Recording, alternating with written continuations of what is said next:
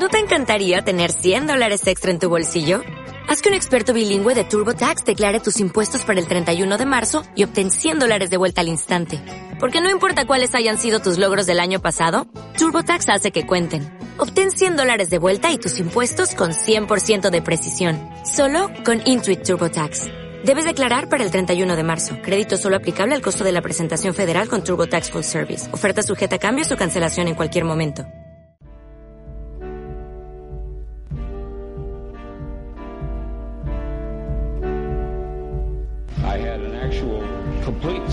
I had an actual actualized reality. I had an actual complete sense of, I even knew that her hair would be black. I had an actual deja vu. I had an actual, an alternative world. I had an actual complete sense of what she would look like and what she would say.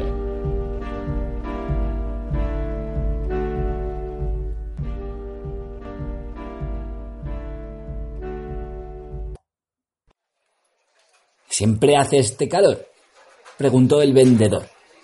Se dirigió a todo el mundo en general, tanto a los clientes sentados a la barra como a los que ocupaban los desvencijados reservados, alineados junto a la pared. Era un hombre obeso de edad madura, sonrisa bonachona, traje gris arrugado, camisa blanca manchada de sudor, pajarita y sombrero panamá. Solo en verano, contestó la camarera. Nadie se movió. Los adolescentes sentados en uno de los reservados, un chico y una chica, se miraban a los ojos fijamente. Dos obreros con las mangas subidas que dejaban al descubierto sus brazos morenos y peludos tomaban sopa de alubias y panecillos. Un granjero enjuto, curtido por la intemperie. Un ejecutivo de edad avanzada, vestido con un traje de sarga azul, chaleco y reloj de bolsillo. Un taxista moreno de cara ratonil que bebía café una mujer cansada que había entrado para descansar los pies y dejar en el suelo sus bultos. El vendedor sacó un paquete de cigarrillos. Paseó la mirada con curiosidad por el sucio café. Encendió un cigarrillo, apoyó los brazos en la barra y dijo al hombre sentado a su lado. ¿Cómo se llama esta ciudad? Walnut Creek, gruñó el hombre. El vendedor se dedicó a su Coca-Cola durante un rato el cigarrillo sostenido entre sus rechonchos dedos blancos. Luego introdujo la mano en la chaqueta y sacó una cartera de piel. Se entretuvo unos minutos en examinar con aire pensativo tarjetas y papeles, fragmentos de notas, resguardos de billetes, más papeles manchados, hasta que por fin encontró una fotografía. Le dedicó una sonrisa y rió por lo bajo. Échale un vistazo dijo al hombre sentado a su lado. El hombre continuó leyendo el periódico.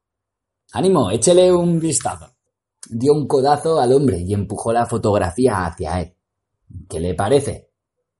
El hombre, molesto, dirigió una breve mirada a la foto. Mostraba a una mujer desnuda de cintura para arriba. Tendría unos treinta y cinco años. La cabeza vuelta, cuerpo blanco y flácido, ocho tetas.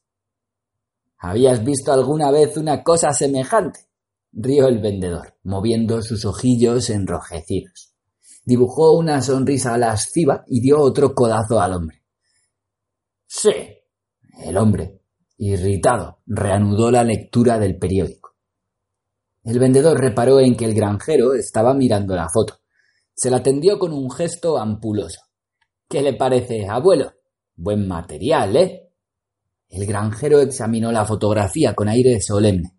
Le dio la vuelta, estudió el arrugado dorso, echó un segundo vistazo a la imagen y la tiró hacia el vendedor. La foto cayó al suelo cara arriba, después de dar dos vueltas.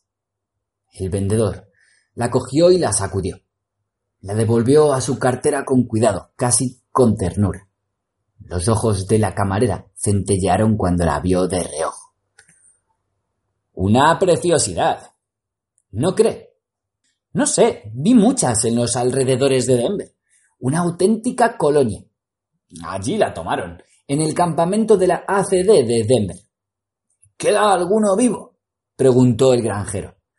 El vendedor lanzó una ronca carcajada. Bromea. hizo un breve ademán con la mano.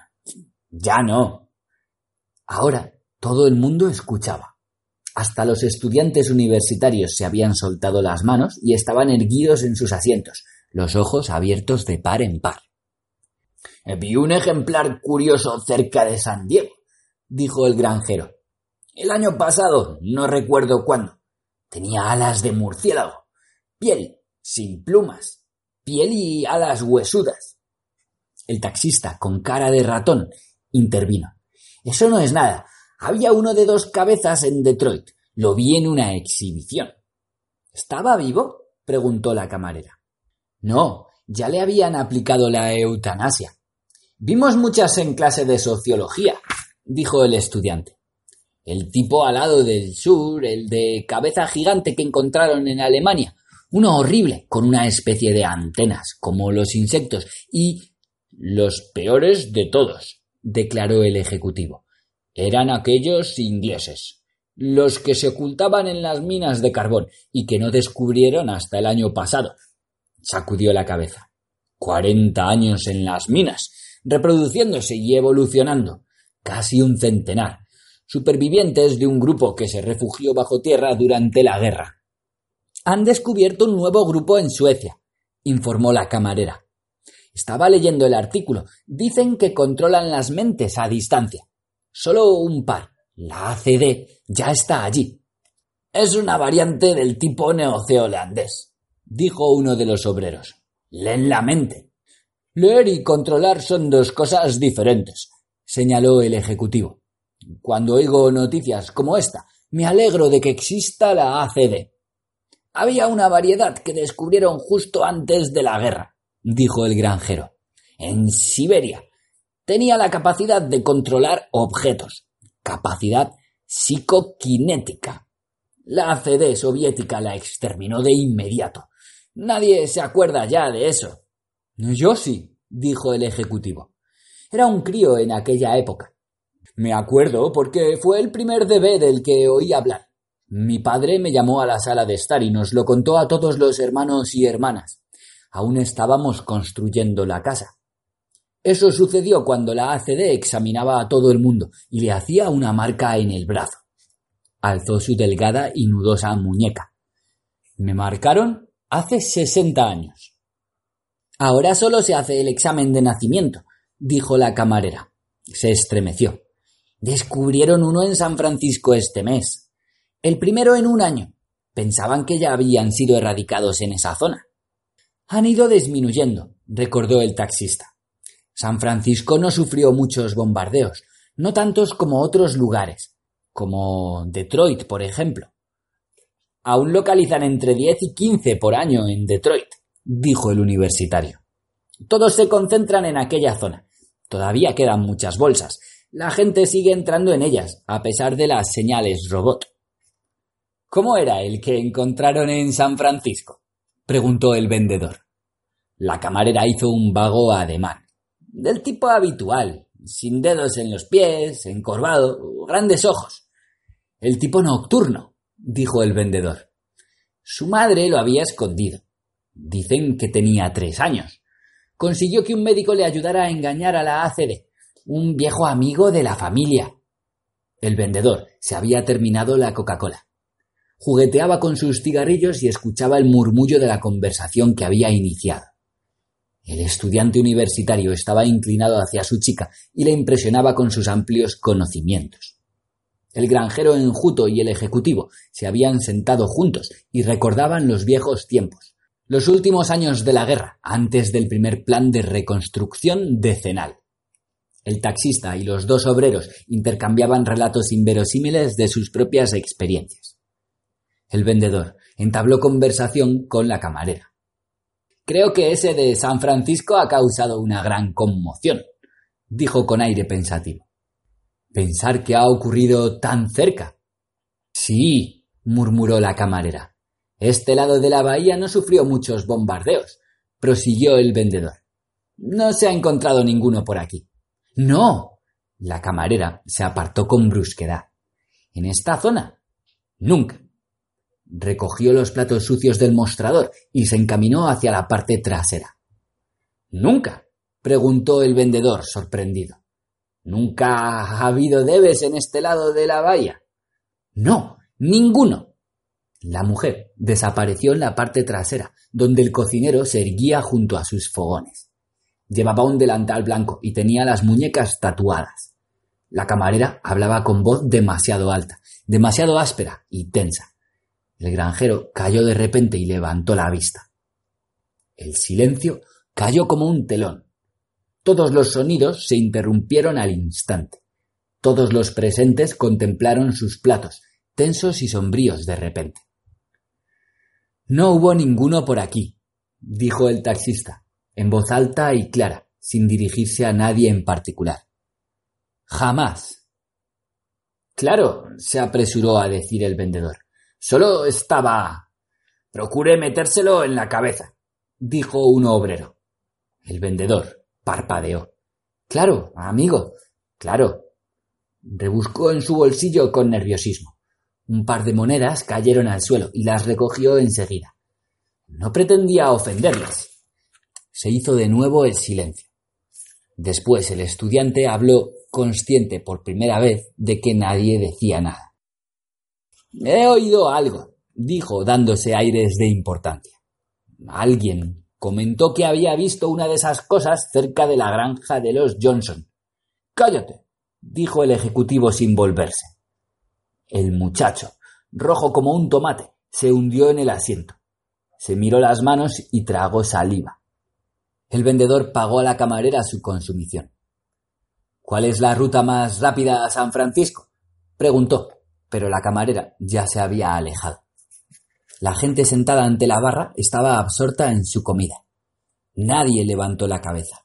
Comían en un silencio glacial. Rostros hostiles, sombríos, concentrados en sus platos. El vendedor cogió su abultado maletín, abrió la puerta mosquitera y salió al sol cegador. Caminó hacia un baqueteado Buick de 1978, aparcado a pocos metros. Un policía de tráfico ataviado con camisa azul estaba a la sombra de un toldo y hablaba con una joven que llevaba un vestido de seda amarillo muy ceñido a su esbelto cuerpo. El vendedor se detuvo un momento antes de entrar en su coche. Agitó la mano en dirección al policía. Oiga, ¿conoce bien esta ciudad? El policía contempló el traje gris arrugado del vendedor, la pajarita, la camisa manchada de sudor, la matrícula de otro estado ¿Qué quiere? Busco la granja de los Johnson, contestó el vendedor. Debo verles por un litigio. Avanzó hacia el policía con una pequeña tarjeta blanca en la mano. Soy su abogado, ¿sabe? Del Colegio de Nueva York. ¿Puede indicarme cómo se llega a su casa? Hace dos años que no voy,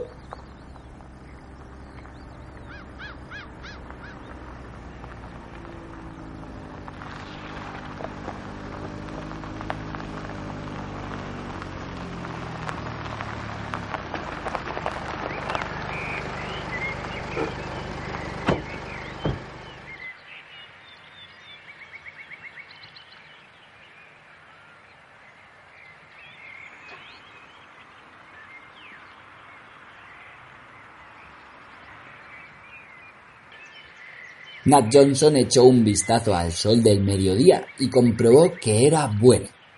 Se sentó sobre el peldaño inferior del porche, la pipa apretada entre sus amarillentos dientes.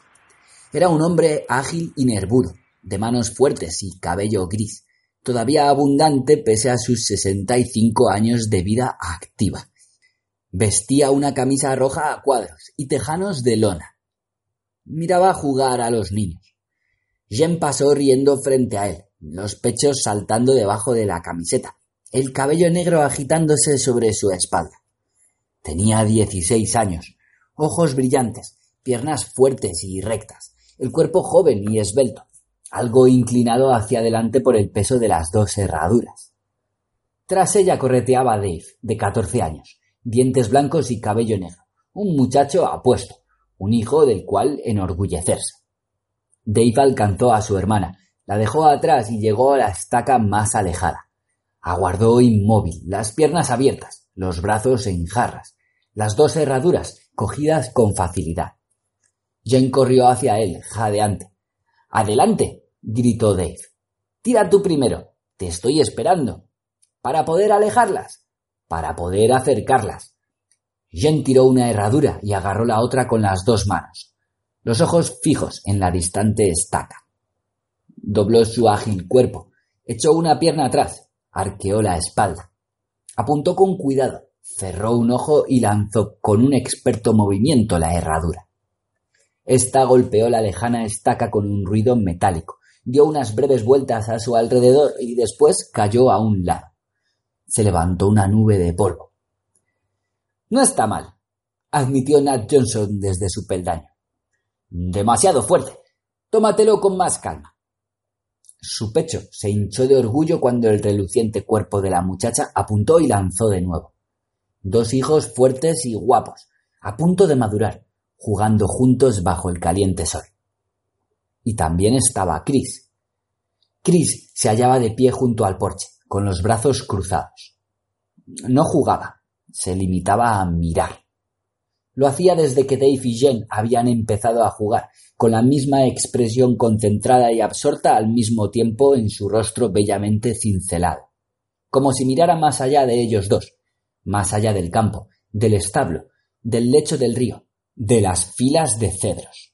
Ven, Chris. gritó Jen, mientras Dave y ella atravesaban el campo para recoger las herraduras. ¿Quieres jugar? No, Chris no quería jugar. Nunca jugaba. Vivía en un mundo propio, un mundo en el que ninguno de ellos podía entrar. Nunca participaba en nada. Juegos, cánticos o actividades familiares. Siempre estaba solo, lejano, apartado, introvertido, aislado de todo y de todos, hasta que, de repente, algún mecanismo se disparaba y conectaba momentáneamente con el mundo de los demás. Nat Johnson golpeó la pipa contra el peldaño.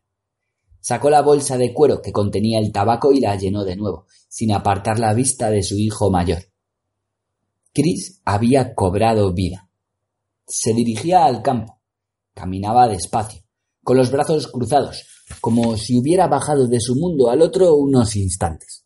Jen no le vio, le dio la espalda y se disponía a tirar. Mira, dijo Dave, sorprendido. Ahí viene Chris. Chris llegó junto a su hermana. Se detuvo y extendió una mano. Una figura impresionante, serena e impasible. Jen, vacilante, le pasó una herradura. ¿Quieres una? ¿Quieres jugar? Chris no dijo nada. Se inclinó levemente, un flexible arco de su cuerpo perfecto, y movió el brazo con gran velocidad.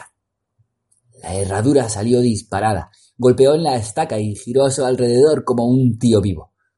Aro. Dave hizo una mueca de desesperación. Es repugnante. Chris, no juegas limpio, le recriminó Jen. No, Chris no jugaba limpio. Había mirado durante media hora y luego tirado una vez. Un tiro perfecto, un aro impecable. Nunca comete una equivocación, se quejó Dave. Chris permaneció inmóvil, el rostro inexpresivo. Una estatua dorada bañada por el sol del mediodía. Cabello y piel dorados, una leve capa de vello dorado en sus brazos y piernas desnudos. De repente se puso en tensión. Nat se incorporó, sorprendido. ¿Qué pasa? ladró. Chris describió un veloz círculo con su magnífico cuerpo en estado de alerta. Chris, exclamó Jen. ¿Qué? Chris se lanzó hacia adelante. Atravesó el campo, saltó la valla, entró en el establo y salió por el otro lado, como un rayo de energía liberado. Su veloz figura pareció rozar la hierba seca cuando bajó el reseco lecho del río entre los cedros. Un breve destello dorado y desapareció, sin el menor ruido, sin hacer ni un movimiento. Se había fundido con el paisaje. ¿Qué ha pasado esta vez? preguntó Jen, preocupada. Se acercó a su padre y se refugió en la sombra. El sudor brillaba sobre su cuello y el labio superior. La camiseta estaba empapada. ¿Qué he visto? Perseguía algo, dijo Dave. Nat gruñó. Tal vez. No hay forma de saberlo. Será mejor decirle a mamá que no prepare comida para él. Es probable que no vuelva. Nat Johnson se sintió abrumado de ira e impotencia. No, no regresaría, ni para cenar, ni tampoco al día siguiente, o el otro. Solo Dios sabía por cuánto tiempo desaparecería, o dónde, o por qué. Solo en algún lugar ignoto. Si lo creyera útil, os enviaría en su busca, empezó Nat. Pero no. cayó. Un coche se acercaba a la granja por la carretera de tierra. Un polvoriento y destartalado Buick.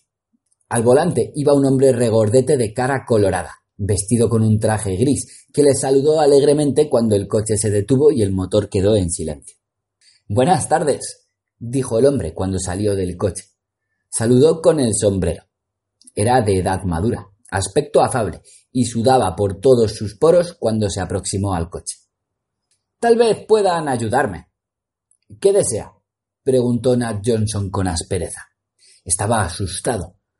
Echó un vistazo con el rabillo del ojo al lecho del río y rezó en silencio. Dios, con tal de que se mantuviera alejado. La respiración de Jen era agitada, estaba aterrorizada.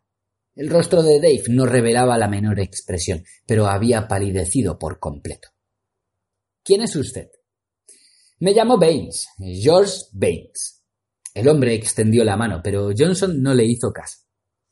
Quizá haya oído hablar de mí. Soy el propietario de la Pacific Development Corporation. Construimos aquellas casitas a prueba de bomba en las afueras de la ciudad, aquellas redondas que se ven al venir desde Lafayette por la autopista principal. ¿Qué quiere? Johnson tuvo que hacer un gran esfuerzo para que no le temblaran las manos. Nunca había oído hablar de ese hombre, pero se había fijado en las casas. Era imposible no hacerlo. Un gigantesco hormiguero de feas cajas de píldoras esparcidas a ambos lados de la autopista. Baines parecía el tipo de persona capaz de perpetrar aquella barbaridad. ¿Qué podía querer de ellos? He comprado algunas tierras por aquí, explicó Baines. Había sacado un fajo de papeles. Pero soy incapaz de encontrarlas. Sonrió. Sé que están a este lado de la carretera estatal, según el funcionario de la oficina de registros del condado, a un par de kilómetros de aquella colina, a este lado. Pero lo mío no es descifrar planos. Aquí no es, dijo Dave. Solo hay granjas. No hay nada en venta. Es que se trata de una granja, hijo, respondió Baines con afabilidad. La compré para mí y mi mujer, con el propósito de establecernos aquí. Arrugó la nariz. No piensen mal. No he venido a especular. Es solo para mí. Una vieja granja. Diez hectáreas. Una bomba de agua y unos cuantos robles. Déjeme ver la escritura. Johnson se apoderó del fajo de papeles, y mientras Bain parpadeaba atónito, los hojeó rápidamente. Su expresión se endureció. Le devolvió los papeles. ¿Qué está tramando? Esta escritura es de una parcela que se halla a setenta y cinco kilómetros de distancia. ¿Setenta y cinco kilómetros? exclamó Baines estupefacto. Está bromeando. El funcionario me dijo. Johnson se puso en pie y dominó con su estatura al gordo. Estaba en plena forma física, y sus sospechas aumentaban a cada segundo. Y una mierda. Suba a su coche y lárguese de aquí. No sé lo que pretende, o para qué ha venido, pero quiero que salga de mi propiedad. Algo centelleó en el enorme puño de Johnson, un tubo de metal que brillaba ominosamente bajo el sol del mediodía. Baines lo vio y tragó saliva. No era mi propósito molestarle, señor, Retrocedió, nervioso. Son ustedes muy susceptibles. Cálmese. ¿Quiere? Johnson no dijo nada. Apretó con más fuerza el tubo y esperó a que el gordo se marchara. Pero Baines insistió. Escuche, amigo. Llevo conduciendo cinco horas en este horno, buscando este maldito lugar. ¿Alguna objeción a que utilice los servicios? Johnson le contempló con suspicacia. Poco a poco, la sospecha dio paso al desagrado. Se encogió de hombros. Dave, acompáñale al cuarto de baño. Gracias. Bain sonrió. Y si no le causo demasiadas molestias, quisiera un vaso de agua. Le pagaré. Lanzó una risita. No hay que permitir jamás a la gente de ciudad que se salga con la suya, ¿eh? Dios. Johnson se alejó, asqueado, mientras el gordo seguía a su hijo al interior de la casa.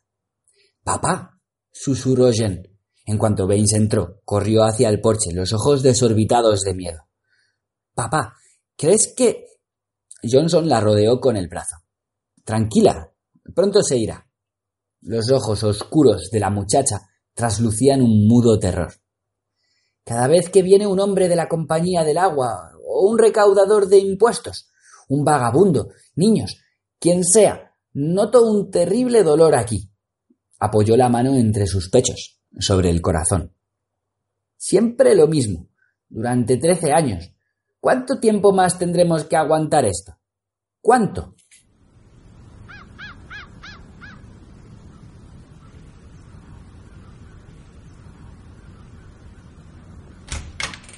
El hombre llamado Baines salió del cuarto de baño con cara de alivio. Dave Johnson esperaba en silencio junto a la puerta, el cuerpo rígido, su juvenil rostro impenetrable. Buf, gracias, hijo, suspiró Baines. ¿Me darás un vaso de agua fría? Se humedeció los gruesos labios.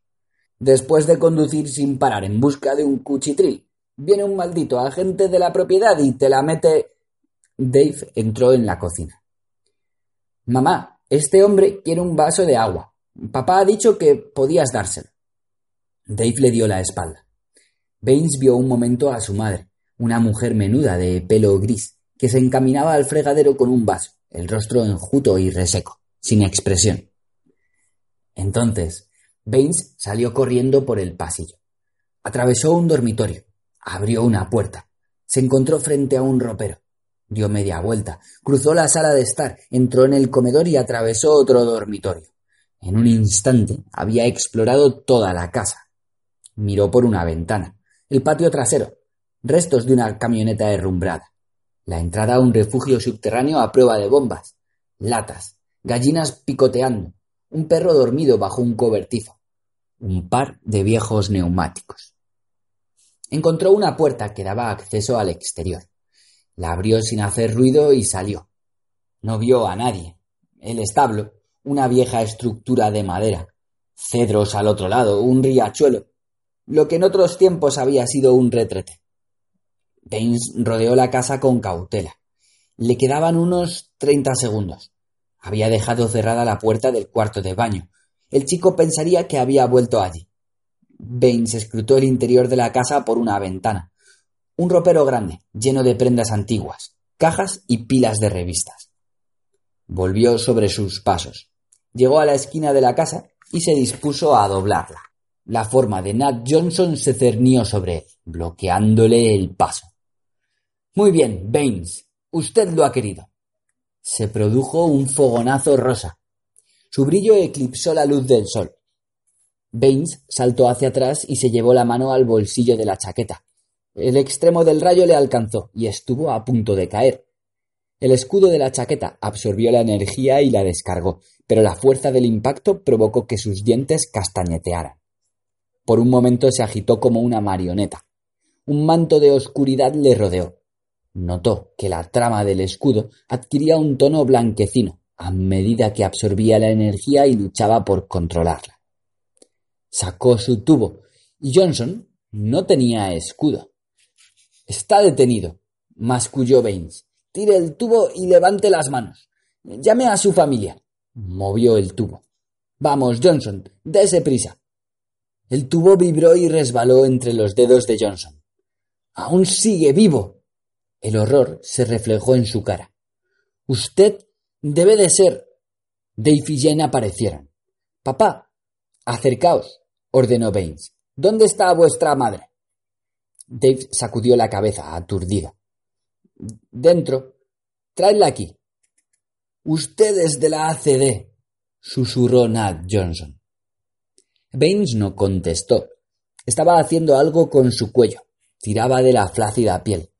El alambre de un micrófono brilló cuando lo extrajo de un pliegue entre dos papadas y lo introdujo en el bolsillo. Se oyó el ruido de unos motores procedentes de la carretera nítidos ronroneos que pronto aumentaron de volumen. Dos lágrimas de metal negro se acercaron y aparcaron junto a la casa. Salieron numerosos hombres, con el uniforme verde grisáceo de la Policía Civil Gubernativa. Puntos negros descendían del cielo, nubes de feas moscas que oscurecían el sol a medida que vomitaban hombres y aparatos. Los hombres fueron bajando con lentitud. No está, dijo Baines al primer hombre que llegó. Ha huido. Informa a Wisdom en el laboratorio. Hemos bloqueado la zona. Baines se volvió hacia Nat Johnson, que estaba inmóvil en un aturdido silencio sin comprender nada, flanqueado por sus hijos. ¿Cómo ha sabido que veníamos? preguntó Baines. No lo sé, murmuró Johnson. Simplemente lo ha sabido. ¿Telepatía? No lo sé. Baines se encogió de hombros. Pronto lo averiguaremos. La zona está cercada. No puede pasar, haga lo que haga, a menos que sea capaz de desmaterializarse. ¿Qué harán con él cuando... si lo atrapan? preguntó Jen con voz hueca. Someterlo a estudio. ¿Para matarlo después? Eso depende de lo que diga el laboratorio. Si pudieran proporcionarme más información, tal vez podría adelantarles algo. No podemos decirle nada. No sabemos nada más. La voz de la muchacha se tiñó de desesperación. No habla. Baines dio un brinco. ¿Cómo? No habla. Nunca ha hablado con nosotros. Jamás. ¿Cuántos años tiene? Dieciocho. Incomunicación. Baines estaba sudando. En dieciocho años no ha establecido ningún lazo semántico con ustedes. ¿Se comunica de alguna manera? Señales, códigos. Él nos ignora. Come, vive con nosotros. A veces juega, cuando nosotros jugamos, o se sienta con nosotros. Ha pasado muchos días ausente. Nunca hemos podido averiguar qué hacía o dónde. Duerme en el establo. Solo. Es de color dorado. Sí. Piel, ojos, cabellos, uñas. Todo. Y es grande. Está bien formado.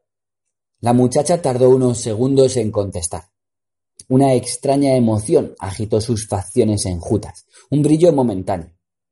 Es increíblemente hermoso, un dios en la tierra. Torció los labios. Ustedes no le encontrarán. Hace cosas, cosas que ustedes no pueden comprender. Poderes que exceden su limitada. ¿Cree que no le cazaremos? Baines frunció el ceño. No paran de aterrizar equipos. Nunca han visto a la agencia montar una operación. Nos hemos dedicado durante sesenta años a erradicar a los bichos. Si se escapa, será la primera vez. Baines se interrumpió con brusquedad. Tres hombres se acercaban al porche a toda velocidad. Dos policías civiles, vestidos de verde, y un tercer hombre entre ellos. Un hombre que se desplazaba en silencio, con agilidad, una forma levemente luminosa que se alzaba sobre ellos. Chris, chilló Jen. Le hemos cogido, dijo un policía. Baines acarició su tubo, inquieto. ¿Dónde? ¿Cómo? Se ha entregado, respondió el policía, con voz irreverente. Ha venido a nuestro encuentro voluntariamente. Fíjese en él. Es como una estatua de metal, como una especie de dios.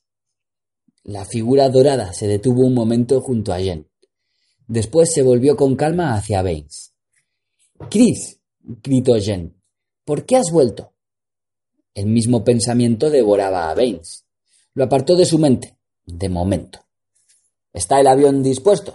se apresuró a preguntar. Listo para despegar. Estupendo. Baines se dirigió hacia el campo. Vámonos. Quiero llevarle ahora mismo al laboratorio. Durante un momento examinó a la alta figura que se erguía entre dos policías civiles. A su lado daba la impresión de que se habían encogido, transformado en algo desgarbado y repelente. Como pigmeos. ¿Qué había dicho Jen? Un dios en la tierra. Baines desechó estos pensamientos irritado. Vamos, murmuró. Puede que este sea difícil. Nunca nos habíamos topado con uno parecido. No sabemos de qué diablos es capaz.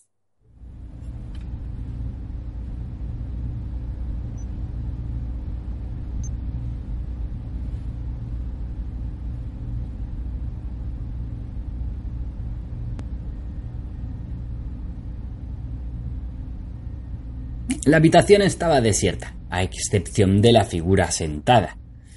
Cuatro paredes desnudas, el techo y el suelo. Un rayo constante de luz blanca brillaba desde cada esquina de la estancia. Cerca de la parte superior de la pared más alejada había una ranura, una ventana a través de la cual se podía observar la habitación. La figura sentada estaba inmóvil. No se había movido desde que la estancia se había cerrado con llave y candado, desde que una fila de técnicos había tomado posiciones frente a la ranura. Tenía la vista clavada en el suelo, la espalda encorvada, las manos enlazadas, el rostro sereno, casi inexpresivo. No había movido un músculo en cuatro horas. ¿Y bien? preguntó Baines. ¿Qué han averiguado?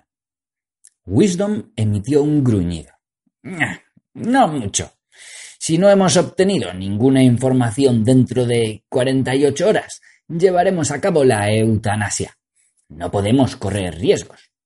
Está pensando en el tipo tunecino. Él también. Habían encontrado diez ejemplares que vivían en las ruinas de la ciudad abandonada de África del Norte. Su método de supervivencia era sencillo. Mataban y absorbían otras formas de vida, las imitaban y sustituían. Los llamaban camaleones. Había costado sesenta vidas antes de que el último fuera destruido. Sesenta expertos de primera clase, hombres de la ACD muy bien entrenados. ¿Alguna pista? preguntó Baines. Es muy diferente. Nos va a costar muchísimo. Wisdom señaló un montón de grabaciones. Ahí tiene el informe completo, todo lo que arrancamos a Johnson y a su familia. Les aplicamos un lavado de cerebro y después los mandamos a casa. Dieciocho años y ningún lazo semántico. Sin embargo, parece que ha alcanzado el pleno desarrollo. Maduró a los trece años. Un ciclo vital más rápido y breve que el nuestro. Lo que me preocupa es la crin dorada, como un monumento romano cubierto de una película dorada. Así es. La sala de análisis ha entregado ya el informe. Supongo que habrán examinado sus ondas. Se le ha practicado un encefalograma, pero descifrarlo lleva su tiempo. Todos dando vueltas como locos y él sentado ahí, tan tranquilo. Wisdom indicó la ventana con un dedo rechoncho. Le cazamos con mucha facilidad. No creo que posea grandes capacidades, pero me gustaría saber cuáles antes de aplicarle la eutanasia. Quizá deberíamos mantenerlo con vida hasta averiguarlo. Eutanasia dentro de cuarenta y ocho horas, insistió Wisdom. Tanto si lo sabemos como si no. Me pone la piel de gallina. Wisdom, un individuo pelirrojo, de rostro bovino, pecho voluminoso y ojos astutos hundidos en la cara, siguió masticando su puro con nerviosismo. Ed Wisdom era el director de una rama norteamericana de la ACD. En ese preciso momento estaba preocupado. Sus diminutos ojos vagaban de un sitio a otro, como destellos grises de alarma en su abultado y brutal rostro. ¿Cree que lo ha encontrado? preguntó Baines. Siempre lo pienso, replicó Wisdom. He de pensarlo. Quiero decir, sé lo que quiere decir. Wisdom paseaba sin respiro entre las mesas, técnicos sentados en sus bancos, aparatos y ordenadores, grabadoras que zumbaban, circuitos de investigación. Esta cosa ha vivido dieciocho años con su familia y no le entienden. No saben lo que es. Saben lo que hace, pero ignoran cómo. ¿Qué hace? ¿Sabe cosas? ¿Qué clase de cosas? Wisdom cogió su tubo energético y lo tiró sobre la mesa. Tenga. ¿Qué? Tenga. Wisdom hizo una señal y la abertura de la pared se ensanchó unos centímetros. Dispárele. Baines parpadeó. Usted ha dicho cuarenta y ocho horas. Wisdom blasfemó. Cogió el tubo, apuntó a la figura sentada por la ventana y apretó el gatillo. Un cegador destello rosa. Una nube de energía brotó en el centro de la habitación. Centelleó y se transformó en cenizas oscuras. ¡Santo Dios! exclamó Baines. ¿Usted? se interrumpió. La figura ya no estaba sentada. Cuando Wisdom disparó, se había movido con pasmosa celeridad hacia un rincón de la cámara. Ahora volvía lentamente a su sitio, el rostro inexpresivo, aún absorto en sus pensamientos. La quinta vez, dijo Wisdom mientras guardaba el tubo. La última, Jameson y yo disparamos al unísono y fallamos. Sabía exactamente dónde impactarían los rayos y cuándo. Baines y Wisdom intercambiaron una mirada. Los dos estaban pensando lo mismo. Aunque lea las mentes, no puede saber dónde van a impactar, dijo Baines. ¿Cuándo? Tal vez, pero no dónde. ¿Dijo en voz alta dónde iban a disparar? No, respondió Wisdom. Dispare muy rápido, al azar. Frunció el ceño. Al azar. Tendremos que realizar pruebas sobre esto. Hizo un ademán en dirección a un grupo de técnicos. Llamen a un equipo de construcción, ahora mismo. Cogió papel y lápiz y empezó a trazar bocetos.